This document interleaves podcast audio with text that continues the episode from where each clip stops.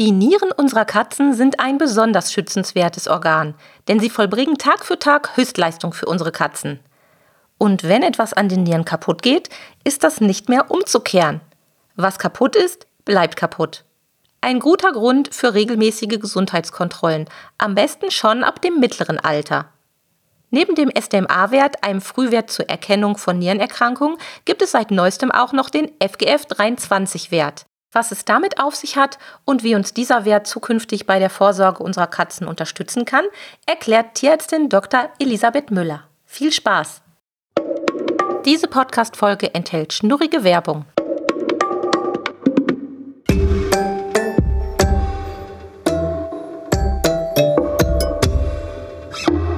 Der Miau Katzen Podcast. Der Podcast für Katzenfreunde, die ihre Katze wirklich glücklich machen möchten. Erfahre, wie du das Lebensumfeld deiner Katze verbessern und damit auch Probleme vermeiden kannst. Lerne, was deine Katze für ihr Wohlbefinden braucht und lausche schnurrigen Themen für dich und deine Katze. Hallo und herzlich willkommen zu einer neuen Folge Miau Katzen Podcast.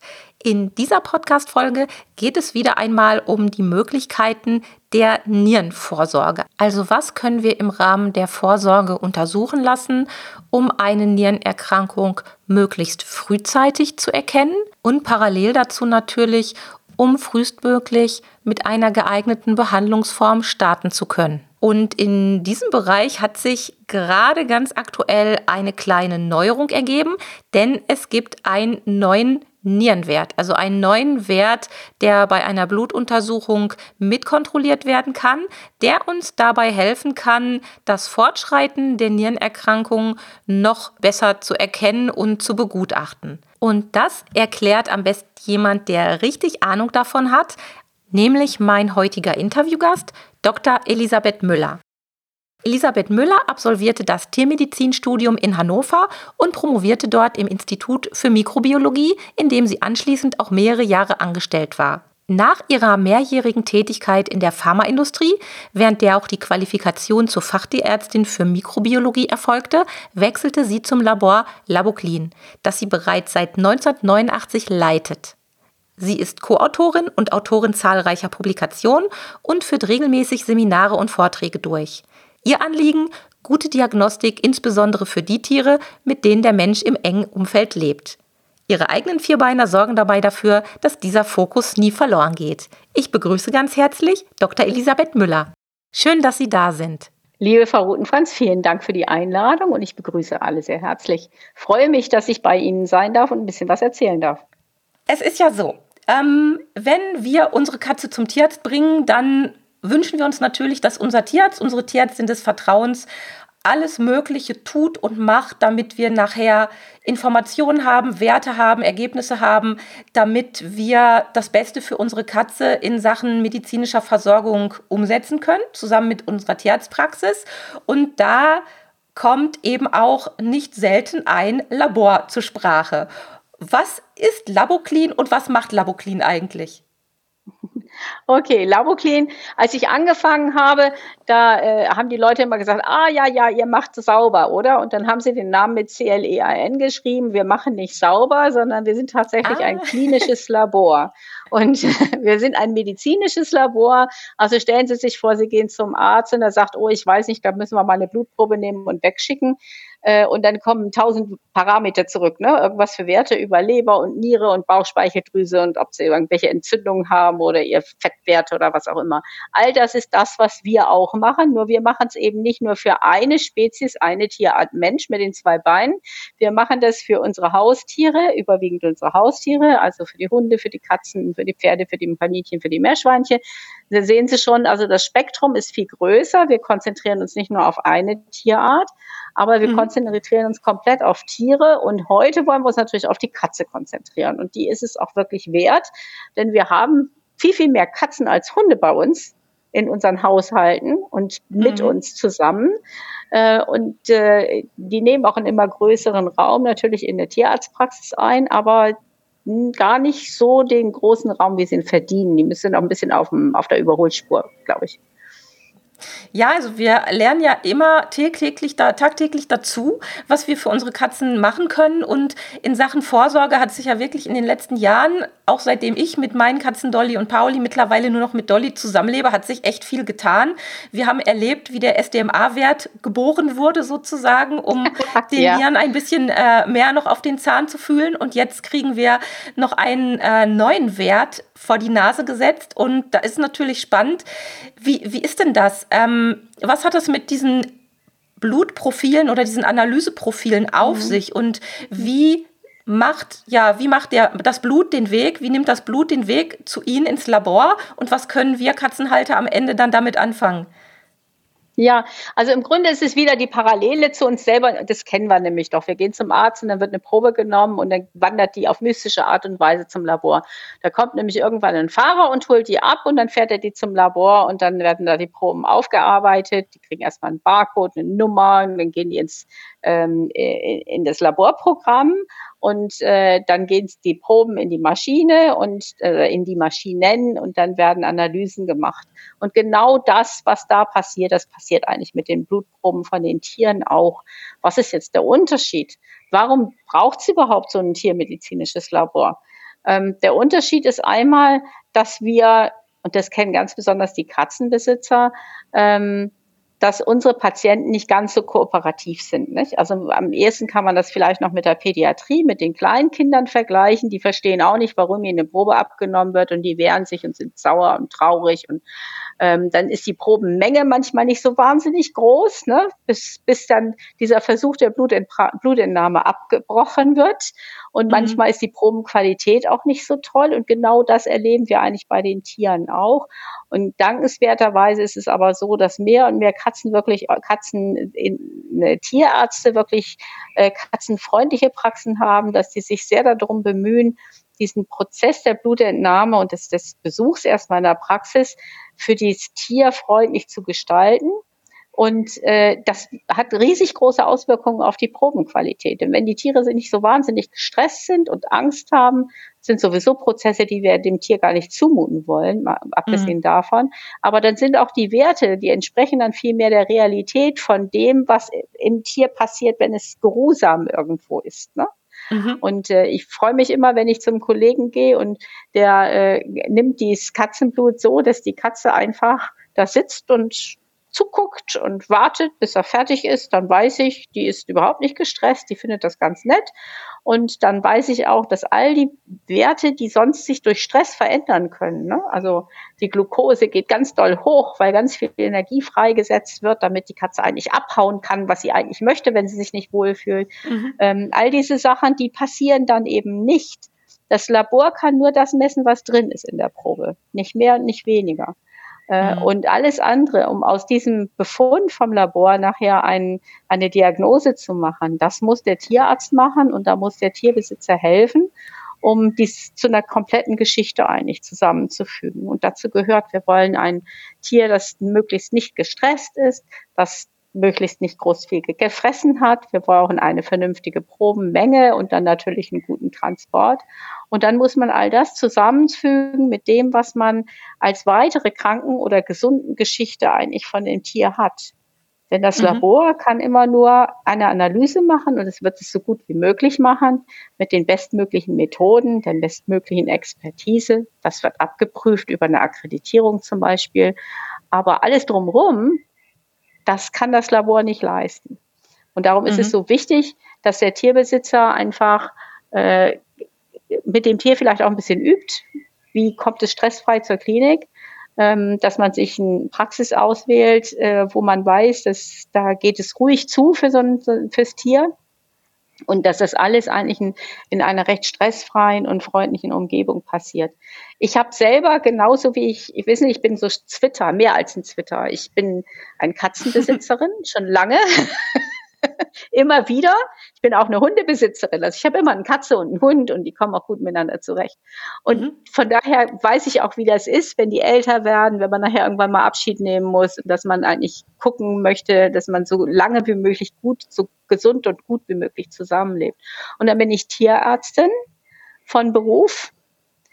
Und dann bin ich aber auch die Laborfrau Und ich kenne also alle drei Facetten und ich weiß, wie wichtig das ist, dass sie gut miteinander zusammenspielen, damit das, was wir produzieren an Werten, auch was das ist, was äh, wirklich zum Erfolg führt. Und Erfolg ist eben Erkennung von Krankheiten, Früherkennung von Krankheiten, ein gutes Monitoring, wenn eine, eine Funktionseinschränkung da ist, damit man möglichst passgenaue Maßnahmen ergreifen kann. Und hm. passgenaue Maßnahmen sind gerade bei den Nierenerkrankungen ja das, was den Prozess möglichst früh ähm, aufhält oder verlangsamt, damit wir mit unseren vierbeinigen äh, äh, Hausgenossen möglichst lange gut zusammenleben können. Ne? Mhm. Als kleine Ein Wurf rund um die Nierenerkrankung. Wir hatten es in vorherigen Podcast-Folgen schon mehrfach besprochen. Wenn etwas bei uns oder bei unseren Katzen an den Nieren kaputt geht, ist es irreparabel. Wir können es nicht wieder zurückdrehen. Das heißt, wir Katzenhalter sind eigentlich aufgefordert, so früh wie möglich mitzubekommen, dass da etwas kaputt geht, dass da etwas im Gange ist, damit wir Gegenmaßnahmen ergreifen können und zumindest ja. den, ja, ich nenne es jetzt wirklich mal Zerstörungsprozess verlangsamen können, weil komplett aufhalten können wir ihn ja leider immer noch nicht, aber wir können zumindest genau. einiges tun, damit es nicht so schnell voranschreitet und die Lebenszeit mit Lebensqualität bleibt. Welche Werte sind denn das in erster Linie, wenn wir jetzt schon bei den mhm. Laborwerten und über die Profile sprechen? Ja, genau. Sprechen? Also ja, wir können über Laborwerte und Profile sprechen. Das ist natürlich so absolut so, nicht? Dass das, was bei der Niere kaputt geht, das ist kaputt. Das kann ich nicht wieder reparieren. Ne?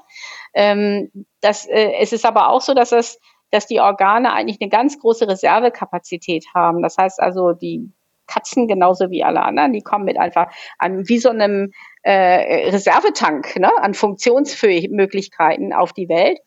Ähm, und wir kriegen aber auch dummerweise überhaupt gar nicht so richtig mit, was im Hintergrund schon alles kaputt geht, wenn wir nicht gucken.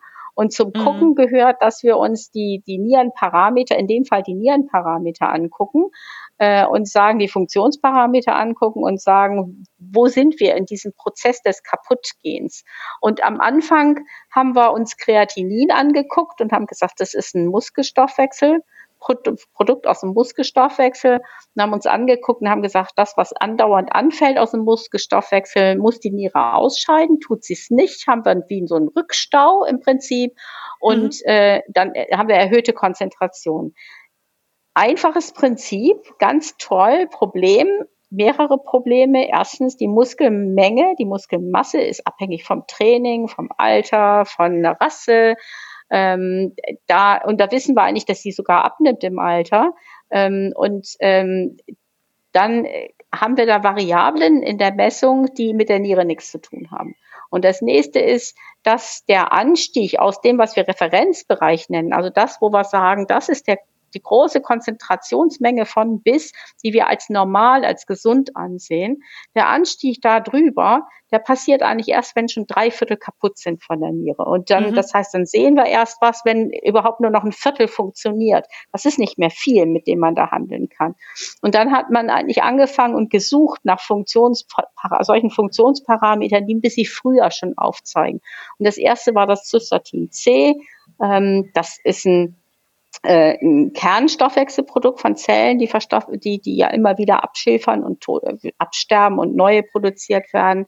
Da hat man festgestellt, das war ein großer Hype eigentlich wieder dann beim SDMA, mhm. da hat man dann festgestellt, dass es aber gar nicht so viel früher war eigentlich, dass es anstieg als das Kreatinin. Dann kam das SDMA, das ist ein Stoffwechselprodukt aus dem Eiweißstoff oder ein Produkt aus dem Eiweißstoffwechsel ist, eigentlich von der Arginin-Aminosäurenabbau. Ähm, und das ist ein bisschen zuverlässiger, stabiler. Und da haben wir jetzt festgestellt, das zeigt eigentlich schon an, das steigt schon an, wenn 25 Prozent kaputt sind, also wenn ein Viertel kaputt ist, Kreatin erst, wenn 75 Prozent kaputt sind.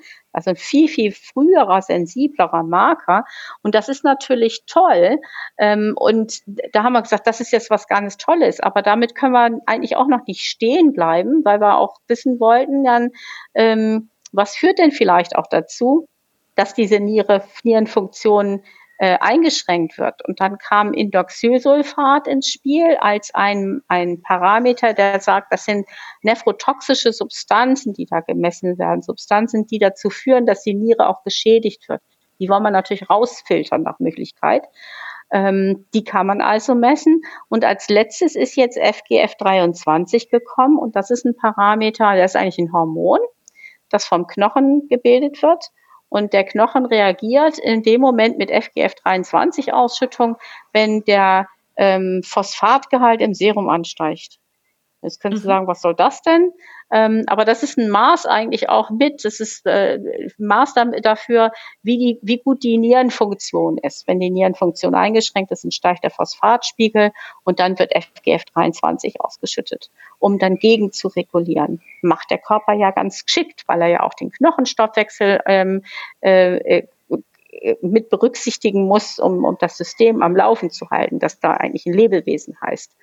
Ähm, diesen Parameter haben wir uns jetzt auch angeschaut, FGF 23. Und äh, wir haben bei Laboclean tatsächlich geschaut, es gibt verschiedene pa Tests auf dem Markt, ähm, die FGF 23 messen. Die sind natürlich nicht alle unbedingt gleich gut geeignet, um das, äh, um den Wert äh, bei Katzen zu bestimmen. Mhm. Und äh, wir haben drei verschiedene Tests uns angeschaut und haben gesagt, wer, welcher funktioniert eigentlich bei der Katze am besten?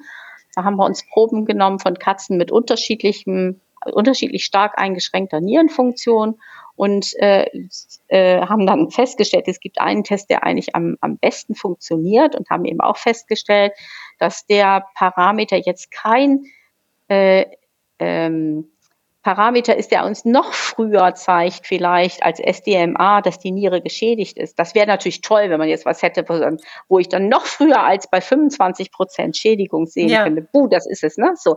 Das ist es aber nicht, aber es ist dafür ein Parameter, der mir den, den, den fortschreitenden Verlauf der Nierenfunktionsschädigung ganz gut monitoren kann. Also da kann ich sagen, das ist, es gibt ja diese Iris Stages, die Katzenleute, die sich mit Niere beschäftigen, die kennen die meistens. Ne? In der also Tat, also die ja. unterschiedlichen Stadien, wie man einteilt in äh, äh, gesund, Nieren gesund bis zu extrem Nierenkrank, um das mal so zu sagen.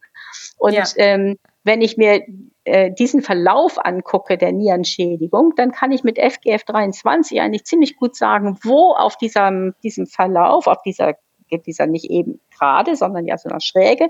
Wo in diesem Verlauf ist mein Tier und wie verändert sich mein Tier? Und das ist natürlich zum Monitoren dann ein wunderschöner Parameter. Das heißt, wir haben jetzt unterschiedliche Parameter. Wir haben so einen Allerweltsparameter. Kreatinin sagt mir was über die Nierenfunktion. Wir haben ein SDMA, das mir früher als Früherkennungsmarker einfach früher Bescheid sagt. Ne? Ähm, bei Hunden zum Beispiel wissen wir jetzt aus unserer Vorsorgeaktion, wir haben doppelt so viel SDMA-positive Tiere als Kreatidin-positive Tiere. Das heißt, wir kriegen die wirklich sehr, sehr viel früher zu fassen, diese Patienten. Ne? Ja.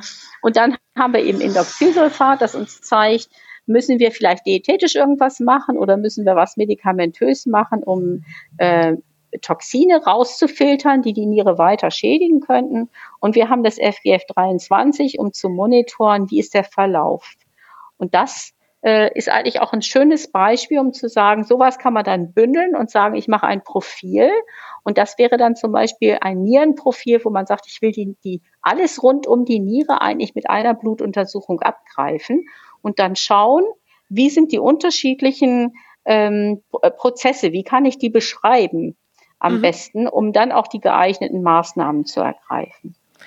Das heißt, wenn ich jetzt mit meiner Katze beim Tierarzt bin und habe eine Katze, die entweder im entsprechenden Alter schon ist oder die schon, ähm, ja, wo man schon weiß, dass sie nierenkrank ist, dann wird der Tierarzt wahrscheinlich sich für dieses Nierenprofil entscheiden, wo diese ganzen Parameter enthalten sind, wenn wir die Blutprobe abgeben. Verstehe ich das so richtig? Oder, Frage zwei, könnte er sich auch anders entscheiden und könnte sagen, äh, brauchen wir gar nicht, ich habe hier einen anderen ja. Test, den, den nehmen wir nicht. Ge geht das? Also gibt es also, eine Alternative dazu?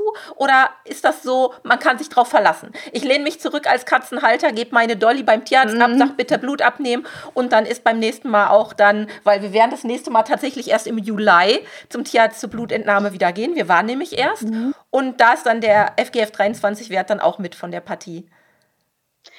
Na, das kommt darauf an, was Ihr Tierarzt jetzt wirklich machen möchte. Nicht? Und da äh, muss er eigentlich auch mit Ihnen im Gespräch sein und Sie müssen mit Ihrem Tierarzt im Gespräch sein. Denn da, das muss ja zusammen rausgefunden werden, wo Sie gemeinsam hinlaufen wollen. ähm, in der besten aller Welten wird er wahrscheinlich mit Ihnen besprechen und sagen, äh, wenn die Katze jetzt schon nierenkrank ist, sollen wir, das müssen Sie aber entscheiden, sollen wir mal genau gucken, ähm, wie ist die Funktion eingeschränkt, wie sieht das aus, was Toxine angehen und wo im Verlauf der Erkrankung ist die Katze. Und dann müssen Sie letztlich dann sagen, ja, will ich machen und das Geld gebe ich dafür aus.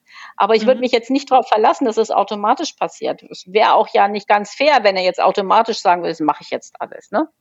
Ähm, ja, so war die Frage auch nicht, nicht ganz gemeint. Ich meinte vielmehr, nee, nee. Na, wenn, wenn es um die Niere sowieso schon geht, ab einem gewissen Alter, die Katze ist vielleicht schon eine äh, Seniorin oder sogar Superseniorin mhm. und ähm, wir sagen, ja, wir wollen natürlich auch die Nierenwerte checken lassen. Das, als Katzenhalter sagt man das so salopp, wir lassen auch die Nierenwerte checken, aber so im Detail ja, ja. wissen wir oftmals gar nicht, was dabei nee. relevant aber ist. Aber es ist eigentlich Richtig, also ich glaube, die Geschichte geht ein bisschen früher los. Für mich würde sie früher losgehen. Also ich sehe eigentlich mit ähm, äh, ja, Bedenken oder wie soll ich das nennen, dass immer noch sehr, sehr viele Tiere eigentlich relativ spät in Monitoring gehen, wenn sie mhm. überhaupt in Monitoring gehen. Und das ist extrem wichtig, ne? dass wir mit dem mittelalten Tier eigentlich schon anfangen und sagen, wir machen, äh, also eine Blutuntersuchung gehört zur Gesundheitskontrolle mit dazu. Warum? Weil ich dann nämlich sehe, wo sind diese Konzentrationen der unterschiedlichen Parameter, wo sind mhm. die eigentlich bei meinem Tier? Und mein Tier baut dann praktisch, mit dem baue ich den eigenen Referenzwert auf. Das ist die Referenz von meinem Tier, wenn es gesund ist, wenn es mittelalt ist. Und dann sehe ich Veränderungen. Wenn ich das regelmäßig mache, sehe ich Veränderungen natürlich viel früher als, äh, wir sind im Referenzbereich, bildet 95 Prozent aller gesunden Tiere ab aller mhm. Rassen. Mhm. Das ist ein riesig breites, grobes Raster. Wenn ich da hinten rausfalle, dann ist bei mir persönlich schon ganz viel passiert. Und wenn ich jetzt früh anfange und früh meinen eigenen Referenzbereich im Prinzip darstelle, dann sehe ich auch Sprünge aus diesem normalen Bereich, wo ich, mein Tier sonst immer gewesen ist, die sehe ich eigentlich relativ früh. Viel früher, als wenn ich mich auf einen allgemeinen Referenzbereich verlasse. Und wenn ich das dann noch mache, mit, kombiniere mit Markern, mit Früherkennungsmarkern, wie einem SDMA zum Beispiel, dann mhm. habe ich die Chance, dass ich also den, einen, einen Erkrankungsprozess sehr, sehr früh auch schon erkenne und dann Gegenmaßnahmen ergreifen kann. Und diese allgemeinen Seniorenprofile, Vorsorgeprofile, die sind extrem wichtig. Und die kann ich wirklich nur jedem raten, dass er da rechtzeitig genug anfängt. Einmal im Jahr, das muss man eigentlich schaffen können. Und mhm. dann, ne, das ist, äh, ich sag mal, der Gegenwert von einmal schön essen gehen, das sollte eigentlich klappen.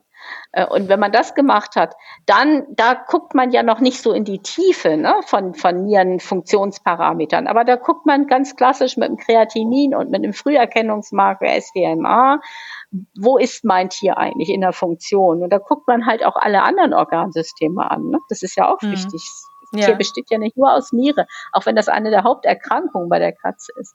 Und wenn dann Auffälligkeiten sind, dann geht man in die Tiefe weiter und sagt dann, okay, da will ich jetzt gucken, ähm, wo bin ich eigentlich in diesem komplexen Geschehen vom Gesundheitsprozess. Aber in dem Nierenprofil, wenn ich jetzt sage, hallo lieber Tierarzt, ich möchte gerne die Nieren untersuchen lassen. Ähm, mit den gängigen Methoden kann man da jetzt schon wirklich davon ausgehen, dass der F23-Wert da schon drin ist? Oder ist das wirklich aktuell noch so, dass wir darauf hinweisen müssen und dass wir nochmal erinnern jo. müssen sollten? Also beim SDMA-Wert kann ich mich erinnern, da war es noch nicht so. Da habe ich immer ein bisschen gequengelt, weil ich aus guter Quelle ja, ja. sehr früh dran war. Und mein Tierarzt hat damals gesagt, oh, ein neuer Wert, hm, der sagt ja noch gar Muss nichts. Sein, ne? ne? Genau. Muss ja, das muss, muss das, sein? sein? Ja. Ähm, das ist eigentlich mit, das wird mit dem FGF 23 genauso sein. Also es ist nicht, Sie können nicht davon ausgehen, dass jeder Tierarzt äh, das voll auf dem Schirm hat. Und Sie können auch nicht davon ausgehen, dass in jedem Nierenprofil der Parameter mit enthalten ist. Also da hat natürlich schon jedes Labor die Freiheit, seine Profile so zusammenzustellen, wie, wie die Mitarbeiter des Labors meinen, wie es sinnvoll ist. Ne? Also mhm. wissen Sie, wenn wir haben bei uns im Labor ungefähr 100 Tierärzte, die sind auf unterschiedliche, unterschiedlichen Bereichen spezialisiert und die geben sich viel Mühe und machen sich viel Gedanken, äh, immer am Puls der Zeit zu sein und äh, die Profile alle so zusammenzustellen, dass wir eine maximale Aussage haben und die größtmögliche Sicherheit für die Aussage auch. Und das will ich niemandem anders absprechen, aber da entscheidet sicherlich, äh, entscheiden sicherlich nicht alle gleich. Ne? Mhm. Ne? Wenn wir nochmal uns die Vorteile des FGF 23 Werts so ein bisschen angucken. Sie haben gerade gesagt, man kann damit äh, den Verlauf besser monitoren, so gut, so schön. Jetzt sage ich mir als Katzenhalter natürlich, was hat denn das für eine Bedeutung für mich?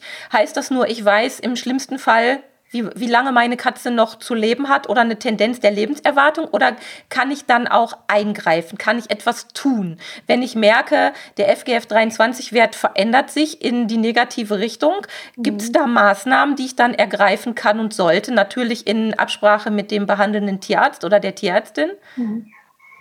Ja, das wird sicherlich der Fall sein. Nicht? Also wir wissen, dass wir mit dem FGF 23 einen Marker haben, der wirklich zwischen den Iris-Stadien äh, äh, signifikante Unterschiede zeigt in, in der Konzentration. Und das ist ein ganz, ganz tolles Maß wirklich, um zu sagen, wo bin ich da im Krankheitsprozess. Und je nachdem, wo ich da bin im Krankheitsprozess, werde ich dann ja auch diätetisch oder medikamentös eingreifen, um zu sagen, ich will den Prozess selber verlangsamen. Und da werden Sie mit Sicherheit nochmal tolle Interviewpartner haben, haben, die mit ihnen über Blutdruck reden und über Diätetik reden und dann, äh, ne, das sind all die Maßnahmen, wo wir sagen, wir wollen einfach, dass dieser Prozess nicht in der gleichen Geschwindigkeit weitergeht und wir wollen den aufhalten oder zum Stillstand bringen. Ne? Hm damit die, damit unsere Weggefährten dann einfach ein bisschen älter werden. Nicht? Also wir machen jetzt im, in äh, vier Wochen, weil wir gesagt haben, wir wollen ja gerecht sein und wenn die Hunde beim Tag des Hundes eine Vorsorgewoche kriegen bei Laboclean, äh, dann kriegen die Katzen halt zum Tag der Katze auch eine Vorsorgewoche. Ähm, Woche. Und äh, da werden wir äh, genauso ähm, äh, hoffentlich auch, auch ein bisschen Aufmerksamkeit erregen können, um mehr Tiere in die Vorsorge reinzukriegen, damit die möglichst früh dann einfach auch ähm, gut bedacht werden. Nicht? Also Sie wissen ja genauso wie ich, je nach Schweregrad der, der Erkrankung, der Nierenerkrankung, wird man auch diätetisch gerade eben unterschiedliche Maßnahmen ergreifen wollen. Und diese Diäten sind, je nachdem, wo man da ist, auch von der, von, ähm, von der, der, von der Art der Aufnahme und der, der Geschmacklichkeit sind die sehr, sehr unterschiedlich. Also je früher ich da eingreifen kann, desto besser. Ne? Mhm. Das heißt also für mich als Katzenhalter ist es so, dass der Wert ähm, der ist für mich nicht sichtbar, außer im, im Blut wahrscheinlich. Ich habe in, wenn der sich verändert, ins, ins Negative verändert, habe ich noch nichts wahrscheinlich, was ich an meiner Katze beobachten kann, mit irgendwelchen Konsequenzen im Alltag. Oder wie kann ich mir das vorstellen? Ja, das, das ist, ist eigentlich ein klassisch, ganz klassisch eine Erkrankung, die klinisch völlig stumm verläuft, ne, über einen langen, mhm. langen Zeitraum. Und das ist ja das Tückische, ne? Das war also wirklich, ähm, sag mal, das gebrochene Bein, das sieht man. Äh, die Linsentrübung, die sehe ich auch noch, wenn ich aufmerksam bin. Ähm, aber die eingeschränkte Nierenfunktion, die sehe ich nicht. Den Bluthochdruck sehe ich auch nicht. Das wissen ja. wir aber von, von uns selber auch. Ne? Da, da kriegen wir höchstens ein bisschen Schwindel irgendwann mal und dann merken wir das. Und die eingeschränkte Nierenfunktion bei Menschen, die sieht man auch erst in der Blutuntersuchung. Ne? Also es mhm. wird dann, ist dann schon sehr, sehr spät, sehr fortgeschritten, wenn wir dann merken, dass, es da, dass da tatsächlich ein Nierenproblem vorliegen muss. Und das ist eben, weil Sie auch selber am Anfang gesagt haben, eine Erkrankung, die man nicht heilen kann, sondern dieser Funktionsverlust ist immer einer, der ewig bleibt, der, den ich maximal aufhalten kann, zum Stillstand bringen kann. Darum ist es wichtig, dass man früh schaut und das kann man eben einfach nur, indem man sagt, man geht zur Vorsorgeuntersuchung und macht, inkludiert da eben auch eine Blutuntersuchung. Mhm. Noch eine Frage für unseren nächsten Tierarztbesuch. Ähm, ja. Jeder Tierarzt kann, wir haben ja, äh, Katzenhalter haben ja auch ihre eigene Fantasie als Laie, logischerweise. Ähm, mhm. Ich kann zu jedem Tierarzt hingehen und sagen, ich möchte diese Werte haben, ob das jetzt der äh, SDMA-Wert ist oder ob der FGF23-Wert äh, gewünscht ist. Oder gibt es auch wirklich Ausnahmen, die vielleicht mit Laboclean nicht zusammenarbeiten. Wie funktioniert denn das? Okay, zunächst erstmal können Sie natürlich sagen, ich möchte den Wert haben und das heißt nicht unbedingt, dass Sie die Probe zu Laboclean geschickt kriegen. Sie können mhm. aber auch sagen, ich möchte, dass meine Probe zu Laboclean geschickt wird und dann wird das sagen, äh, schicke ich sowieso oder sage ich, ich habe eigentlich ein anderes Labor und dann können Sie sagen, will ich aber. Das können Sie natürlich auch machen. Ne? ähm, Also da sind sie äh, ein freier Mensch im freien Land, ne? genauso wie der Tierarzt auch ein freier Mensch im freien Land ist oder die Tierärztin und sagen kann, habe ich aber keine Lust drauf, dann geht zu, zu einem anderen Tierarzt im Prinzip. Mhm. Ähm, was ich immer raten würde, wenn Sie so eine klare Vorstellung davon haben, was Sie haben wollen, dann sprechen Sie das auch an. Sie sind der Patientenbesitzer oder Sie sind der Kumpan dieses Tieres. Sie sind diesem Tier näher, emotional näher als jede andere. Und sie sind auch äh, äh, damit die, die verantwortliche Person. Und sie werden, sie sind der, der Advokat dieses Tieres. Und das äh, sollten sie sich nicht aus der Hand nehmen lassen. Das kann ihnen auch niemand abnehmen.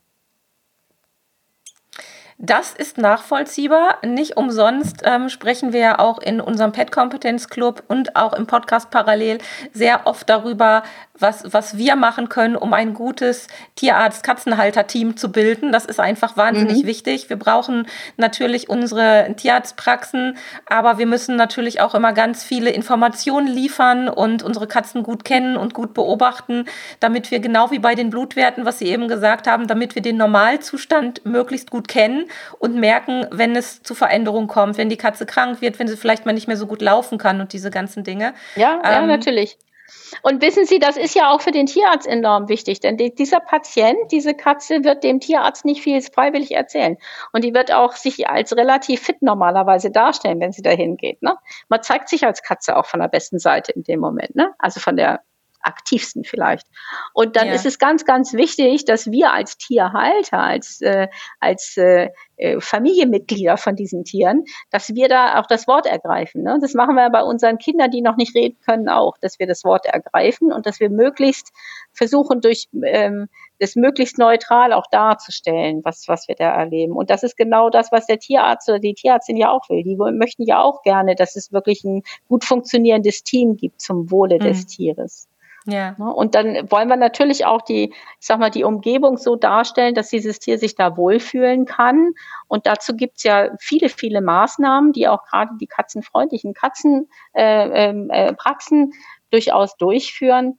Wir haben mal äh, netten ähm, nette CD zusammengestellt, übrigens, äh, damit wie, wie Tiere hören. Und da können Sie, zu, können Sie zuhören, wie hört denn die Katze das, was wir reden? Oder die, wie hört die Katze die Geräusche, die um sie herum da sind? Mhm. Die hört ja anders als wir, ne? Mit anderen Frequenzen. Also die Frequenzen hört sie unterschiedlich laut. Und solche Sachen sind halt auch ganz wichtig, um möglichst ähm, eine möglichst gute Wohlfühlatmosphäre zu kreieren. Mhm. Jetzt hätte ich Sie zum Ende dieser Podcast-Folge fast nach Ihren, äh, ihr, Ihren berühmten letzten Worten gefragt. Was wollen Sie den Katzenhaltern mit auf den Weg geben? Aber ich finde, das können wir fast schon so stehen lassen, was Sie gerade gesagt haben, denn das ist wirklich das, worauf es ankommt. Haben Sie noch etwas auf dem Herzen, wo Sie sagen, Mensch, das möchte ich den Katzenhaltern äh, noch ans Herz legen? Aber wir haben ja schon viele Sachen besprochen. Die Vorsorge, wie wichtig die ist, auch schon im mittleren Alter, damit wir einfach auch Vergleichswerte haben, die Katze gut beobachten beobachten, sich ein bisschen mehr in die Katze hineinversetzen, verstehen, dass die Katzenohren anders hören als die Menschenohren. Gibt es noch etwas, was Sie dem äh, ergänzen möchten?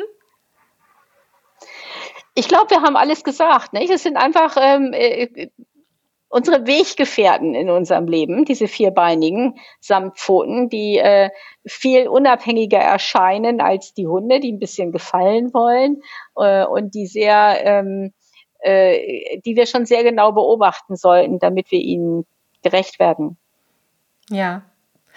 Vielen lieben Dank, Frau Dr. Müller, dass Sie sich die Zeit genommen haben, im Jaukatzen-Podcast vorbeizuschauen.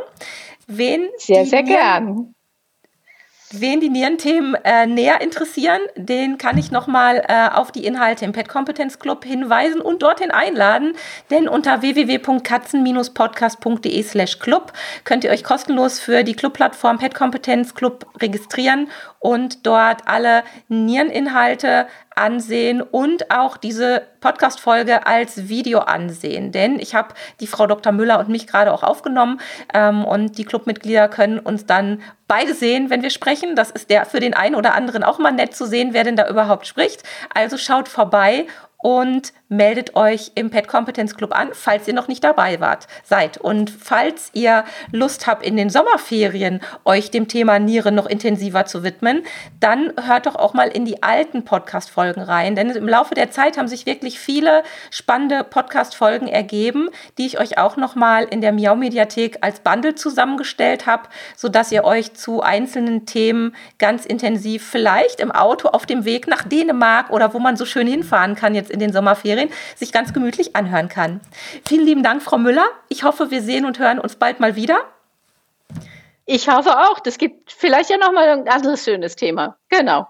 Mit Sicherheit und eine schöne Zeit. Bis dahin. Tschüss. Dankeschön. Ade. Das war eine Folge des Miau Katzen Podcasts von Sabine Rutenfranz.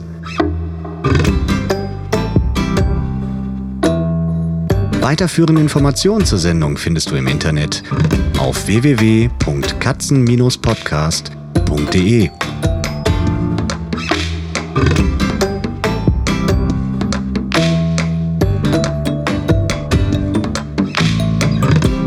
Und jetzt aus die Maus.